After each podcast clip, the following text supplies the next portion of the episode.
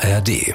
Kurzer Hinweis, hier folgt jetzt ein Extra, ein Bonus zu einer unserer Dark Matters Folgen, ein Gespräch zu einem Thema, wie läuft das eigentlich genau bei den Geheimdiensten? Viel Spaß beim Schlaumachen.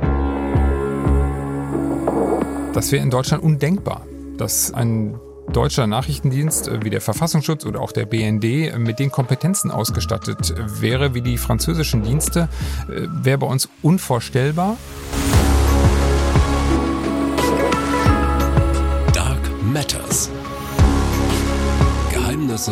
Geheimdienste. Mit Eva Maria Lemke.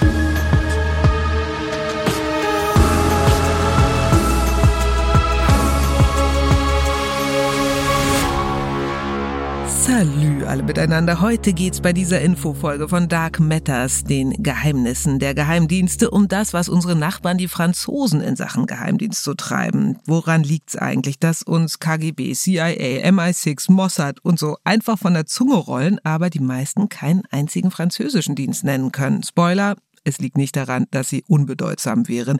Ich habe hier einen, der kennt sie alle und ich habe das Glück, ihn zu kennen. Michael Göttschenberg ist bei mir, der ARD-Terrorismus- und Geheimdienstexperte. Bonjour, Eva Maria. Ja, wie schön.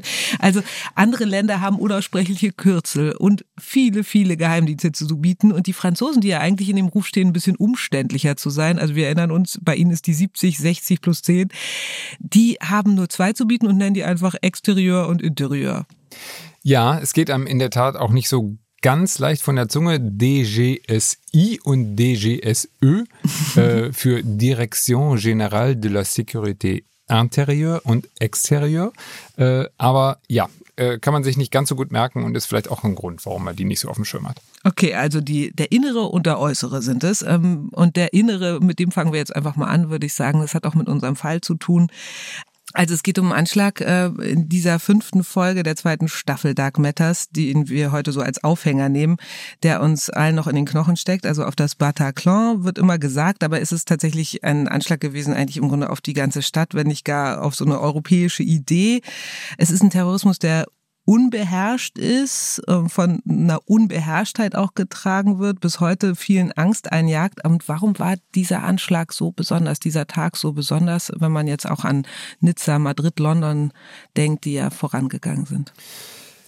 Ja, dieser Anschlag äh, in Paris hat einfach deutlich gemacht, äh, wozu der islamistische Terrorismus und namentlich der sogenannte Islamische Staat fähig ist, wenn er alle Register zieht. Und ich glaube, die, die große Betroffenheit mal jenseits der Tatsache, dass so viele Menschen, 130 Todesopfer gestorben sind bei diesem Anschlag, hat deswegen so eine große Betroffenheit ausgelöst, weil sich natürlich alle gefragt haben, sind wir jetzt die Nächsten? Ist das bei uns auch möglich? Weil dieses Phänomen, dass Leute aus europäischen Ländern zum IS gegangen sind, vom IS wieder zurückgekommen sind, um dann diese Anschläge zu verüben, dass es sich Zellen gebildet haben, dass man so das Gefühl hat, äh, hier wuchert etwas in unserer Gesellschaft, äh, nämlich diese äh, radikal islamistischen Strömungen, die irgendwie auch zahlenmäßig die Sicherheitsbehörden total überfordern. Das hat schon allen Angst gemacht und große Betroffenheit ausgelöst und natürlich auch die Tatsache, dass diese Leute alle bereit waren, selbst in den Tod zu gehen. Mit Sprengstoffgürteln. Das sind eben Dinge, mit denen wir es bis dahin eigentlich noch nicht zu tun gehabt haben und das ist, glaube ich, so dieser Quantensprung gewesen. Mhm. Der DGSI, ich spreche ihn jetzt einfach auf Deutsch aus, damit es alle auch mitbekommen, wie er heißt, der war davon überfordert oder haben die im Nachgang gesagt, okay, eigentlich hätten wir es wissen müssen, vielleicht kannten wir auch einige der Täter sogar? Ja, sicher äh, haben die gesagt, äh, eigentlich hätten wir es wissen müssen. Ähm, die kannten die Täter überwiegend, bis auf diejenigen, die äh, wirklich vom IS entsandt wurden und wo man auch bis heute nicht genau weiß, wer das war. Aber im Endeffekt waren das Personen, die die französischen äh, Geheimdienste auf dem Schirm hatten, die ja nur zum Teil französische Staatsbürger waren. Überwiegend oder zu einem anderen Teil waren es äh, belgische Staatsbürger, die ähm, in Brüssel, in diesem Stadtteil Molenbeek, der dann traurige Berühmtheit dadurch erlangt erlangte, dass er eben sozusagen das Nest schlechthin für äh, islamistische Terroristen äh, gewesen ist. Von da eben nach Frankreich kam, um diese Anschläge zu verüben. Und das insgesamt hat eben dazu geführt, dass die zwischenzeitlich den Überblick verloren hatten und das eben äh, nicht mitbekommen haben, was sich da zusammenbraut. Wir hatten eine Stimme in diesem Fall, äh, den wir geschildert haben, um das Bataclan, äh, die äh, gesagt hat, naja, eigentlich bis 2010 waren die französischen Dienste ziemlich auf Höhe des islamistischen Terrorismus. Die hatten eigentlich mehrere Zellen ausgehoben, einen ziemlich guten Überblick. Und dann ist irgendwas gekippt. Liegt es daran, dass es einfach zahlenmäßig so viele wurden oder hat man da vielleicht was aus den Augen verloren? Ich glaube, das hat sehr viel eben mit diesem Phänomen IS, dem sogenannten Islamischen Staat, zu tun, der äh, sich ja in sehr kurzer Zeit eben ein ganzes Territorium unterworfen hat und der ein Magnet gewesen ist für äh, all die radikalen Islamisten äh, weltweit, muss man sagen, aber insbesondere eben auch in Europa, wo Tausende sich auf den Weg gemacht haben, um dort in dieses sogenannte Kalifat zu gehen, wo sie sich weiter radikalisiert haben und das eben in ganz Europa zu beobachten waren, dass die Sicherheitsbehörden zahlenmäßig überfordert waren mit diesem Phänomen und den Überblick verloren haben. Wer geht da alles runter? Wer kommt möglicherweise zurück? Hinzu kam das Problem mit den offenen Grenzen eben in Europa, dass die sich ja auch munter kreuz und quer in Europa bewegt haben, ohne dass äh, irgendeine Grenzkontrolle davon etwas mitbekommen hätte.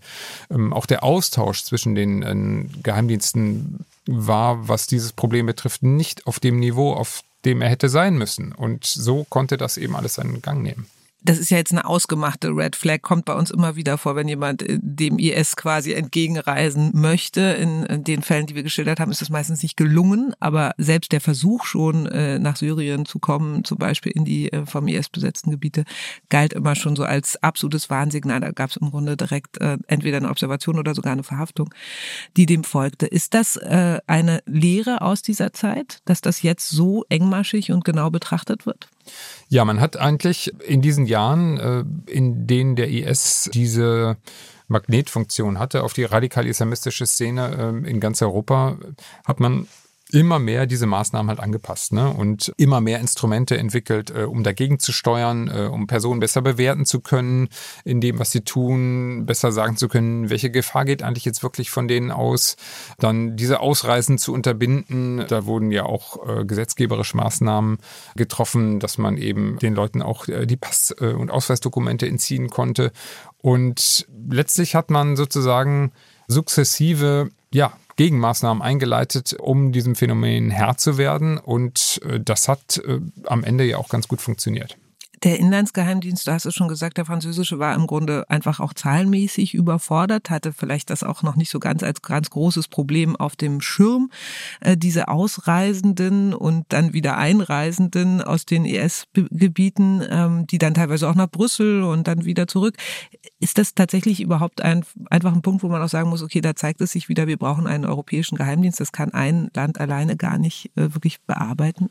Also, wenn man sich das backen könnte, dann würde man das genau so machen. Und die Idee, die äh, gab es schon immer, aber die Realität ist am Ende eine andere. Dass Geheimdienste am Ende ein nationalstaatliches Instrument sind und dass es eigentlich europäische Integration hin oder her im Endeffekt bei den maßgeblichen tonangebenden EU-Ländern, sage ich jetzt mal so, also bei den großen, keine Bereitschaft gibt, dieses Instrument auf die europäische Ebene abzutreten, zu verlagern. Die Bereitschaft gibt es nicht und ich sehe auch nicht, dass sich das auf absehbare Zeit ändert bevor wir den Inlandsgeheimdienst jetzt äh, hinter uns lassen, sag uns noch, was hat der sonst noch so für wichtige Aufgaben mit Ausnahme des IS, äh, der IS-Sympathisanten, der, der äh, radikalen Islamisten? Also man muss ganz klar sagen, der unterscheidet sich ähm, sehr deutlich von dem deutschen Inlandsnachrichtendienst, also dem Bundesamt für Verfassungsschutz. Der Inlandsgeheimdienst in Frankreich ist ein echter Geheimdienst. Der hat auch polizeiliche Befugnisse. Das ist nicht nur ein Nachrichtendienst wie der Verfassungsschutz Verfassungsschutz in Deutschland. Ähm, wenn man sich anschaut, was das Gegenstück in Deutschland ist, das zum einen äh, der Verfassungsschutz, zum anderen aber auch eben das Bundeskriminalamt. Und äh, das macht eben deutlich, dass das vom Ansatz her schon mal eine ganz andere Denke ist. Die haben eben auch Exekutivbefugnisse, die dürfen Leute festnehmen, die dürfen Waffen tragen. Die ähm, können das auch unter sich ausmachen. Wenn man genau, so mhm. genau. Und insofern ist das Selbstverständnis ein ganz anderes. Und man muss auch sagen, Bataclan war natürlich so ähm, der Super-GAU für die französischen Nachrichtendienste, aber äh, die haben da auch draus gelernt. Und der DGSI ist ein wirklich schlagkräftiger Dienst. Das äh, muss man schon sagen. Also man kann jetzt nicht sagen, dass das irgendwie eine lahme Ente wäre. Mhm. Und in der Bevölkerung hat er auch so diesen Ruf. Also man hat einen gewissen Respekt davor. Man hat Respekt davor und was man halt auch sagen muss, ist auch ein echter Unterschied zu Deutschland. Das ist auch gesellschaftlich akzeptiert.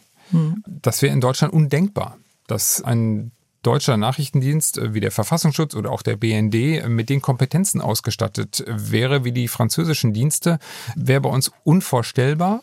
Wir bewegen uns in einem ganz anderen äh, gesellschaftlichen Kontext und ähm, haben auch ein ganz anderes politisches System. Äh, Frankreich mit dem Präsidialsystem, da läuft alles auf den Präsidenten zu. Und wenn wir gleich über den Auslandsnachrichtendienst reden, äh, dann ist auch ganz klar, dass äh, das die entscheidende Figur ist, die diesen Dienst dann eben auch benutzt und einsetzt. Und äh, das haben wir in Deutschland ja gar nicht. Dass eine Person sozusagen wie in einem Präsidialsystem äh, das eben der Fall ist, da ja so, so, so völlig maßgeblich ist. Der DGS1, richtig? Der DGSÖ der DGSÖ, äh, der ist der Nachrichtendienst fürs Ausland, der französische. Und der ist ja, also man hat das Gefühl, fast noch mal ein bisschen unbekannter. Ähm, mit wem würdest du den so gleichsetzen aus der Riege der Nachrichtendienste, die ein bisschen bekannter sind? Also, der DGSÖ ist ein echter Geheimdienst. Und wenn man ihn vergleichen müsste, ich würde sagen, man kann ihn vielleicht, ähm, wenn man mal so international guckt, ähm, die britischen Geheimdienste, das ist äh, zwar nochmal eine Liga für sich, aber man merkt ganz einfach bei den Franzosen, gerade wenn es um den Auslandsgeheimdienst äh, geht, die Franzosen Grand Nation begreifen sich immer noch als weltpolitischer Player.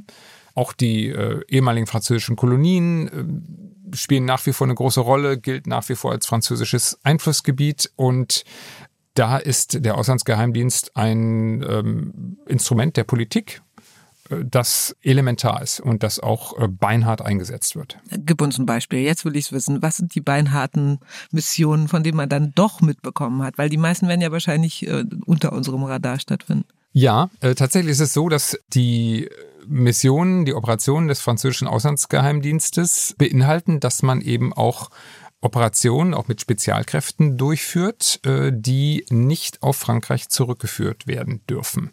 Das heißt, äh, echte Geheimoperationen in anderen Ländern bis hin, der hat auch die License to Kill, äh, bis hin eben auch zu Tötungen die eben so gut gemacht sein müssen, dass Frankreich damit nicht in Verbindung gebracht werden kann. Und offenbar scheint das durchaus auch zu gelingen, weil man hört eben nicht so oft davon. Aber es gibt eben auch Fälle, wo es schief geht und da erinnern uns vielleicht an die gezielte Versenkung des Greenpeace-Schiffes Rainbow Warrior. Das war Mitte der 80er, als es darum ging, dass die Franzosen in diesem Mururoa-Atoll äh, wieder äh, Atomversuche durchführen wollen. Und äh, Greenpeace hat da unten Flagge gezeigt und ist dagegen vorgegangen. Und dann wurde eben dieses Schiff versenkt. Eine Person, die noch an Bord war, ist dabei auch zu Tode gekommen. Das war am Ende ein großer Geheimdienstskandal in Frankreich. Frankreich hat eigentlich nicht viele Geheimdienstskandale, weil man weiß, solche Operationen gehören dazu. Aber an der Stelle ging es schief. Und das war eine klassische DGSÖ-Operation in Rheinkultur, wo man eben gesagt hat, hier mit Billigung des französischen Präsidenten, finanziert aus Fonds spéciaux, den schwarzen Kassen, über die die französischen Geheimdienste verfügen. Äh, für solche Operationen ziehen wir das durch und ja, das ist eben ein Fall, wo die Weltöffentlichkeit äh, davon etwas auch mitbekommen hat. Das heißt, schwarze Kassen, äh, es taucht noch nicht mal in irgendeinem Bundeshaushalt dann sozusagen auf, was da aufgewendet wird. Genau, und das ist auch Konsens in Frankreich, dass der Auslandsgeheimdienst äh, über eine solche schwarze Kasse verfügt, um eben solche Operationen äh, durchzuführen und die ordnet dann am Ende der Präsident an. Es gibt zwar durchaus auch parlamentarische Kontrolle, aber ganz anders als bei uns. Und äh, bei uns wäre das undenkbar dass es so eine schwarze Kasse gibt. Also die Vorstellung, dass der Bundeskanzler so etwas zur Verfügung hätte und äh, den Auslandsgeheimdienst auf diese Weise einsetzen könnte, um deutsche Interessen wo auch immer äh, auf der Welt zu vertreten, ähm, ist, ist bei uns einfach unvorstellbar. Ja, und mit Ausnahme dieses Rainbow Warrior äh, äh, Skandals äh, wird die französische Öffentlichkeit dem, wie, wie ich das verstanden habe, wahrscheinlich auch einfach so folgen und mehr oder weniger einfach vertrauen, dass die schon nach bestem und Gewissen handeln. Es gibt einfach eine hohe gesellschaftliche Akzeptanz in Frankreich, dass der französische Staat über diese Mittel verfügt und dass er sie einsetzt. Und das ist einfach eine ganz andere Ausgangslage in, in Frankreich, als, als das in Deutschland der Fall ist. Gibt es auch Momente, wo sich beide Dienste, wo beide Dienste mal zusammenarbeiten, also der innere und der äußere, oder ist das strikt getrennt voneinander? Nein, die arbeiten sehr gut zusammen. Ähm, die haben halt auch dieses. Das hört man tatsächlich selten an diesem Tisch. Das, das ist so und das macht sie, glaube ich, auch so schlagkräftig. Ähm, und das hat eben auch damit zu tun, dass es diese Berührungsprobleme, die es ja auch in Deutschland gibt, zwischen ähm, Geheimdienst und beziehungsweise Nachrichtendienst und Polizei, die ja nur in einem gewissen Umfang zusammenarbeiten dürfen und Informationen austauschen dürfen. Das Problem haben die Franzosen nicht. Und dementsprechend funktioniert das bei denen ziemlich gut. Die sind äh, ziemlich schlagkräftig und insofern das System ist in sich stimmig.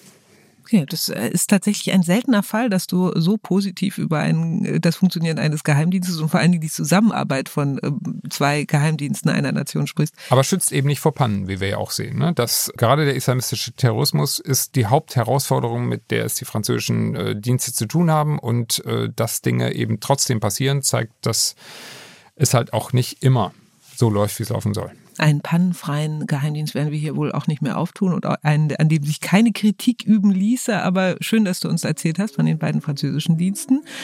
Und danke für dein Auskennertum generell, dass du uns das so oft zur Verfügung stellst, Michael. Und äh, euch wünsche ich noch viel Spaß und viel Spannung beim Anhören unserer Fälle und rege Teilnahme ist erwünscht. Fröhliche Abonnenten und Abonnentinnen ist das, was wir uns sehr wünschen. Also macht weiter so.